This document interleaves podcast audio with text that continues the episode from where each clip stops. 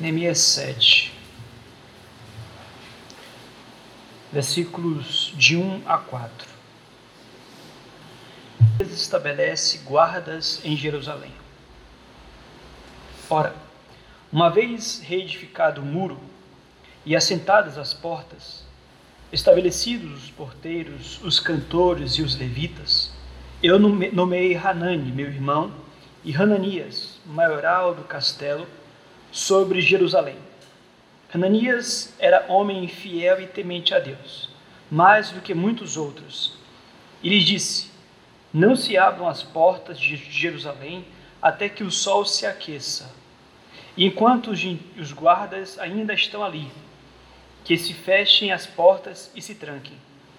Ponham-se guardas dos moradores de Jerusalém, cada um no seu posto diante de sua casa a cidade era espaçosa e grande, mas havia pouca gente nela, e as casas não estavam edificadas ainda. Queridos, eu não sei se vocês já passaram pela experiência, mas construir um castelinho de cartas é bem difícil. E sabe o que é mais difícil do que você tentar construir um castelinho de cartas? talvez não mais difícil, mas bem difícil quanto, é você tentar manter o castelinho de pé. Você tem um trabalho tremendo para colocar carta sobre carta, e após isso, num descuido, todo o seu trabalho pode ser perdido. De certa feita, de certo modo, é, isso, isso se aplica às nossas realizações de um modo geral. Eventualmente nós nos empenhamos muito para construir, para conquistar algo. E se você, e se você não tiver cuidado, você pode pôr a perder todas as suas realizações e todas as suas conquistas. É assim, por exemplo, no que diz respeito à igreja. Quantas igrejas foram fechadas depois de muita labuta para que fossem então construídas? Eventualmente, de uma geração para outra, igrejas são fechadas depois de que gerações passadas muito lutaram para a construção delas. De modo que nós entendemos que não basta o trabalho e o serviço. Além do trabalho e do serviço para construir, nós precisamos dar passos também, tomar alguns cuidados para que não venhamos perder aquilo que foi conquistado ou aquilo que foi realizado. O que eu quero meditar com os irmãos nessa manhã é justamente sobre quais passos nós devemos dar para proteger o povo de Deus e para proteger o trabalho que já foi realizado. Certamente nós já fizemos alguns progressos aqui em Cajazeiras, mas certamente, se nós não tivermos cuidado, nós podemos perder aquilo que foi conquistado, aquilo que já foi conquistado, aquilo que já foi realizado. Quais passos nós devemos dar para proteger o trabalho realizado? E esta manhã, nesta manhã, eu queria abordar rapidamente dois passos de cinco, tá bom? A primeira coisa que nós precisamos fazer para preservar o que já foi feito é continuar a servir e a cuidar de tudo que Deus nos confiou. Continuar a trabalhar. Quando nós olhamos para o texto, nós observamos que Neemias, enfim, ele conseguiu alcançar o objetivo que ele havia traçado. Neemias havia sonhado lá em Suzã, na Síria, ele havia sonhado com as muralhas de Jerusalém novamente reconstruídas. Ele voltou para Jerusalém, depois de muito trabalho, muito suor, muitas lágrimas, em 52 dias o sonho dele se realizou. O objetivo foi alcançado. Neemias, ele conseguiu realizar em 52 dias o que nenhum judeu havia conseguido realizar em 100 anos, desde que o povo voltou do exílio. A parcela de contribuição de Neemias para Jerusalém foi uma parcela tremenda. Neemias realizou um feito sem precedentes. Neemias atingiu o objetivo. Neemias ele realizou o seu sonho. Neemias ele o fez depois de um trabalho muito extenuante. E o que, que ele fez após isto? É justamente do que trata o texto que nós lemos. Neemias 7 é o momento em que Neemias ele acabou com o que ele tinha que fazer, e o texto diz que Neemias ele continuou a trabalhar. Neemias não parou, Neemias continuou a trabalhar mesmo com o fim do projeto da sua reconstrução. Vamos ao versículo 1. Ora, uma vez reedificado o muro e assentados as portas, estabelecidos os porteiros e os cantores, eu nomeei. E o texto segue. Ou seja, Neemias ele não encerrou seus trabalhos, Neemias não voltou para Suzã, Neemias não voltou para o palácio, Neemias não deu a sua missão por cumprida, Neemias não resolveu se aposentar do serviço ao Senhor. Olha que interessante. E nisso aqui nós vamos convir que todo trabalhador tem direito a uma aposentadoria. A aposentadoria, o descanso, é um direito, é algo merecido, muito mais para aqueles que muito trabalharam. E Neemias não trabalhou pouco. Do ponto de vista humano, Neemias, diante do feito que ele fez, algo sem precedentes, Neemias ele teria todo o direito de descansar das suas obras. Neemias ele teria todo o direito, então, de, quem sabe, voltar para Suzão com a nova aposentadoria. Ora, se Neemias trabalhou realizando em 52 dias o que nenhum judeu conseguiu em 100 anos, por que ele não poderia agora desfrutar de uma merecida aposentadoria no palácio onde ele vivia antes de voltar para Jerusalém? Por uma razão muito simples. E essa é a grande lição que você tem que aprender também nesta manhã. O trabalho de um servo de Deus nunca termina. Talvez você encontre ocasião para se aposentar da sua empresa, do seu escritório, mas entenda: em matéria da obra do Senhor, o trabalho de um servo de Deus nunca termina. Neemias, na verdade, ele realizou um objetivo, ele realizou o um sonho, ele reconstruiu as muralhas, mas havia ainda o trabalho, por exemplo, de conservar as conquistas realizadas. Se Neemias ele decide se aposentar nesse instante, ele põe em risco tudo aquilo que foi construído. Neemias ele tinha a obrigação de consolidar e conservar aquelas conquistas. E como foi dito, a continuidade do trabalho é tão importante quanto o trabalho em si. Preste atenção se você de fato baixa a guarda após um grande feito, uma grande realização, você pode pôr a perder tudo aquilo que você fez. Muito mais no que diz respeito à obra do Senhor. Segundo João, versículo 8, João dirá o seguinte: Acautelai-vos para não perderes aquilo que temos realizado com esforço, mas para receberes completo galardão. Cuidado. Cuidado para vocês não baixarem a guarda e perderem tudo aquilo que foi realizado. Havia o trabalho de conservar as conquistas, ainda. Havia também o trabalho de restaurar uma cidade caótica. O problema de Jerusalém não era somente a falta de muros, a falta de paredes, a falta de muralhas. Jerusalém era uma cidade fantasma. Havia muito espaço, poucas casas. O povo estava em miséria, a economia caótica. Neemias ele tinha não somente que restaurar Jerusalém do ponto de vista físico, mas principalmente do ponto de vista espiritual. Neemias ele tinha que dizer às pessoas agora o que elas deveriam fazer após a reconstrução dos muros. Havia muito trabalho a ser feito ainda.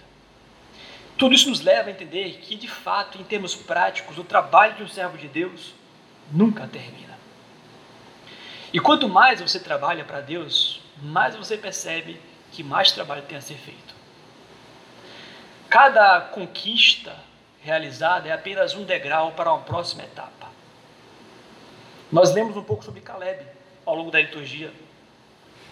Caleb ele teria todos os motivos plausíveis para se aposentar do serviço militar, do serviço ao Senhor. Mas lá está Caleb, aos 85 anos, sentindo-se jovem como se estivesse aos 40 e dizendo: oh, Estou pronto para a batalha, estou pronto para o serviço. Quando nós lemos o relato do apóstolo Paulo, nós encontramos um homem que trabalha até o último dia da sua morte. Quanto a mim, estou sendo já oferecido por libação. O tempo de minha partida é chegado. Combati o bom combate. Completei a carreira. Guardei a fé. Entenda, o trabalho de um servo de Deus nunca acaba. No fim das contas, o crente precisa entender que ele só vai encontrar o seu descanso, o seu merecido descanso, no céu. Há um tempo atrás eu conversava, acho que eu já citei isso aqui para a igreja, mas eu conversava com um presbítero amigo meu, de outra igreja, e ele dizia que por um momento ele pensou em, em, em se aposentar ou dar um tempo do seu ministério na igreja como um presbítero. Depois ele voltou atrás e percebeu realmente que estava errado. E faz todo sentido, as pessoas não vão encontrar o descanso que merecem nesta vida. A nossa vida é, ela é muito pequena. Na verdade, o descanso que você precisa e merece, o crente só irá encontrar no céu. Portanto, deixe para descansar da obra do Senhor quando você morrer. Você vai morrer e vai descansar bastante. Deixe para descansar da obra do Senhor quando você morrer. Em termos práticos, o que é que nós aprendemos com Neemias aqui? Nós aprendemos que devemos continuar servindo e cuidando de tudo que Deus nos confiou. Às vezes, no nosso pecado, nós utilizamos as nossas realizações como desculpas para a preguiça, para a indisposição, para o desinteresse pela obra do Senhor. Ah, mas eu já fiz muito, eu fiz bastante, eu já sou velho. É pecado. É o pecado que está no seu coração aí te cercando de desculpas evasivas. Nós temos a tentação de baixar a guarda, de descansar depois de realizarmos uma coisa grande, depois de trabalharmos para o Senhor. Há sempre mais alguma coisa a ser feita. Mesmo quando você é bem velho, mesmo quando você já não tem mais o vigor da juventude, quando a sua saúde já não contribui mais, ainda assim há muita coisa a ser feita. Talvez você não tenha mais a, a juventude para pegar um folheto às ruas distribuindo ou evangelizando pessoas, mas com certeza você pode se reunir com irmãs ou com irmãos para orar. Ou seja, com certeza você pode dedicar-se à oração. E eu tenho dito isso aqui na igreja, muito me preocupa. Eu não sei por que razão as pessoas envelhecem e elas acham que quando ficarem muito velhas, elas não têm mais obrigações nenhuma com relação a Deus. Isto é uma mentira e um engodo de Satanás. Enquanto Deus lhe der condições de se locomover, você tem toda a obrigação de fazer um esforço para estar na casa do Senhor e servir ao seu Deus.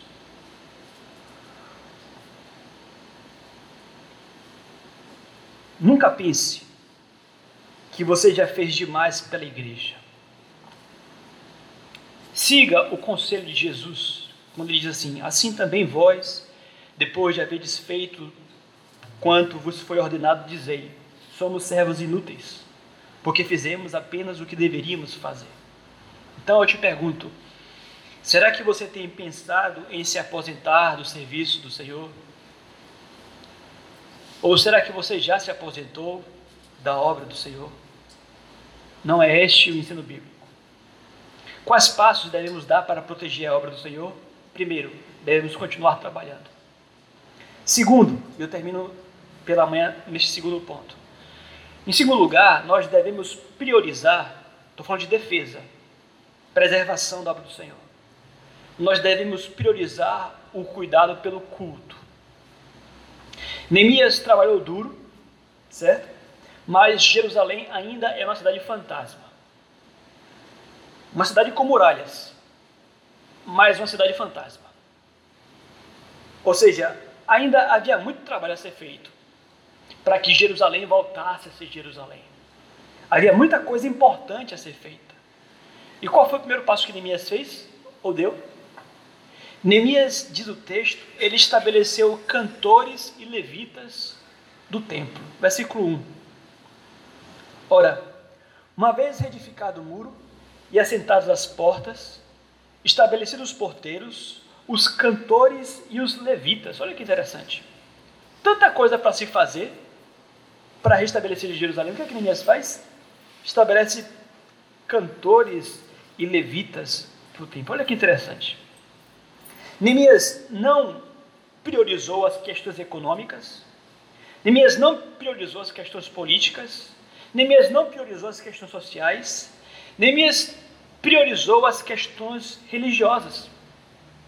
Neemias ele poderia reerguer Jerusalém com uma reforma ministerial, uma reforma econômica, uma reforma política ou algo do tipo. Mas Neemias ele começa o trabalho com uma reforma religiosa.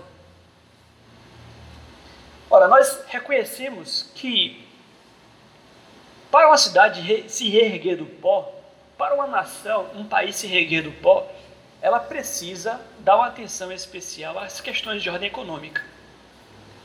A economia é o motor que faz as engrenagens de uma sociedade girarem. Observe o que nós ouvimos no nosso país. Você liga o noticiário, só se fala em reforma da Previdência. Por quê? Porque, do ponto de vista social, as pessoas sabem que isso é muito importante. Para que um país possa se reerguer, as reformas econômicas, previdenciárias, tudo isso é fundamental. Enquanto a reforma da Previdência não for votada, o Brasil não vai para frente. Faz sentido. Mas Neemias ele não começa pelas reformas de ordem econômica. Neemias vai tratar de religião, de rituais, de templo, de culto, de levitas, de sacrifícios. Por quê? Se as questões econômicas são tão essenciais para a restauração da nação, por que nação, por que Neemias começou com as coisas religiosas? Por uma razão muito simples. Porque a adoração é a razão de ser do povo de Deus. A adoração era a razão de ser de Jerusalém. Sabe, Jerusalém não estava sendo reconstruída para ser apenas uma cidade. Jerusalém não era razão de ser de si mesma. Na verdade, Deus e não o homem deveria ser o centro daquela cidade. Jerusalém estava sendo reedificada não para ser uma mera cidade, mas Jerusalém estava sendo reedificada para ser o centro de adoração a Deus no mundo inteiro. Neemias estava com o propósito não apenas de reestruturar uma sociedade civil, mas de restabelecer aquele povo que foi criado estabelecido para adorar a Deus. E nós nos lembramos que Deus, ele procura adoradores. O propósito de Deus com Jerusalém era formar ou estabelecer um povo que lhe adorasse. Tudo gira em torno de Deus. E tudo gira em torno do culto e da adoração a Deus. Lembre-se, Deus, ele forma para si um povo, porque ele está procurando quem o adore. Deus está interessado em formar um povo que lhe adore. João capítulo 4, versículo 23. Mas minha hora já chegou em que os verdadeiros adoradores adorarão o Pai em espírito e em verdade, porque são estes que o Pai procura para ser os adoradores. Logo, a prioridade de Neemias era a restauração espiritual de Jerusalém. As questões econômicas vêm para depois. Neemias estava restaurando Jerusalém em dois níveis: físico, muros reconstruídos, e espiritual. Então havia todo motivo para de fato Neemias ele começar dando prioridade ao culto. E no fim das contas, tem uma coisa mais importante ainda. Neemias sabia que Deus é o verdadeiro sentinela do povo de Deus. Estão lembrados? Salmo 127, versículo 1. Se o Senhor não edificar a casa, em vão trabalhos que edificam. Se o Senhor não guardar a cidade, em vão vigia a sentinela. Aqueles muros sem Deus não valiam de nada. Muros grandes, muros potentosos, portas, porteiros, mas sem a bênção de Deus, Neemias entendeu que de fato a adoração a Deus é a defesa de um lugar. A adoração a Deus é a defesa de um lugar. Então você quer proteger as suas realizações? Coloque Deus em primeiro lugar. Você quer proteger tudo aquilo que você conquistou, o que a igreja tem conquistado? Não esqueça que o culto é o mais importante. Deus é a pessoa mais importante. Em termos práticos, o que, que aprendemos com isso? Devemos priorizar o culto ao Senhor. Nós temos a tendência de diminuirmos a importância do culto. Isso é pecado, é o pecado da nossa falta de temor a Deus. Porque somos corrompidos e pecadores, nós não tememos a Deus, nós não temos consciência da nossa pequenez, não temos consciência da grandeza de Deus. Se temêssemos a Deus, se reconhecêssemos quão pequenos nós somos, quão grande Ele é, nós não iríamos jamais diminuir a importância do culto a Ele. É um erro quando você quer proteger os seus feitos ou as suas realizações e conquistar mais, deixando Deus em segundo plano. Ageu capítulo 1, versículo 9. Esperastes o muito, e esse que veio a ser pouco. E esse pouco, quando trouxestes para casa, eu com um sopro, assopro dissipei. Por quê? Diz o Senhor dos Exércitos, por causa da minha casa que permanece em ruínas, ao passo de que cada um de vós corre por causa de sua própria casa.